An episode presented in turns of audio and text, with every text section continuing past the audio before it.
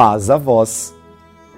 Cara irmã, caro irmão, mais uma vez nos reunimos e Deus é tão maravilhoso para conosco que hoje podemos festejá-lo através de um grande homem que foi São Camilo de Leles. Então queremos colocar esta memória hoje como modelo para nós. Estamos no dia 14 de julho, é uma quarta-feira, e este é o programa Verbo, o programa da Palavra de Deus da Diocese de Santo André, que é transmitido pela TV Mais, podcasts e mídias sociais da nossa Diocese de Santo André.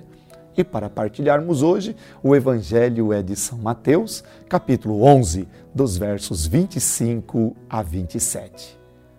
Jesus pôs-se a dizer: Eu te louvo, ó Pai, Senhor do céu e da terra, porque escondeste estas coisas aos sábios e entendidos e as revelaste aos pequeninos.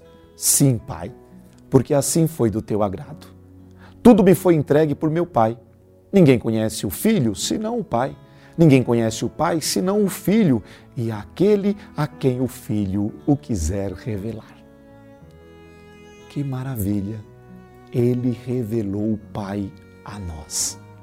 E nós, tendo essa revelação, podemos agora levá-la ao mundo.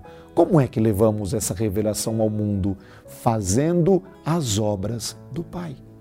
Certo dia perguntaram para Jesus o que, que devemos fazer. Ele disse: fazer a vontade do Pai. Isso é o nosso dom, a nossa graça. Então, por isso, mais uma vez, somos chamados a pensar nessa pessoa que foi Camilo de Leles. Alguém que se colocou como um curador, alguém que se ocupa de levar a graça para que o outro possa ser revestido dela e assim curado no seu corpo, curado na sua alma, no seu espírito. Quantas pessoas estão sofrendo nesse momento? Quantas pessoas, bem ao nosso redor e às vezes até na nossa casa, estão doentes? Não somente doentes fisicamente, mas estão se deixando adoecer também no seu espírito, também na sua alma e faz-se necessário que novas luzes do amor de Deus possam brilhar. Quem sabe não é através de nós que o irmão vai encontrar esta força para vencer o mal, para vencer a tentação, para vencer a treva do pecado e assim sair da morte do pecado para a vida que o Cristo nos traz. Ele nos revela que o Pai nos ama e este amor é tão grande que é capaz de vencer as mortes que estão ao nosso redor. Vamos nos colocar em oração, deixando que esse amor de Deus possa se fazer presente em nós como vida plena. Pai de amor e de bondade, quantas mortes, mortes físicas, mortes espirituais estão nos rondando. Precisamos de Ti, Senhor Queremos viver na tua graça. Perdoa-nos, Pai.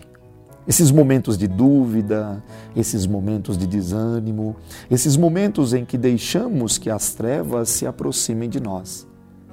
Ilumina, Senhor, a nossa vida com a força do teu Espírito Santo, para que possamos nós sermos pequenas luzes neste mundo e assim possamos, não somente nós, mas aqueles que se aproximam de nós, ver o caminho a verdade e a vida que é o teu filho, e assim seguirmos os passos dele para encontrarmos-nos contigo no paraíso.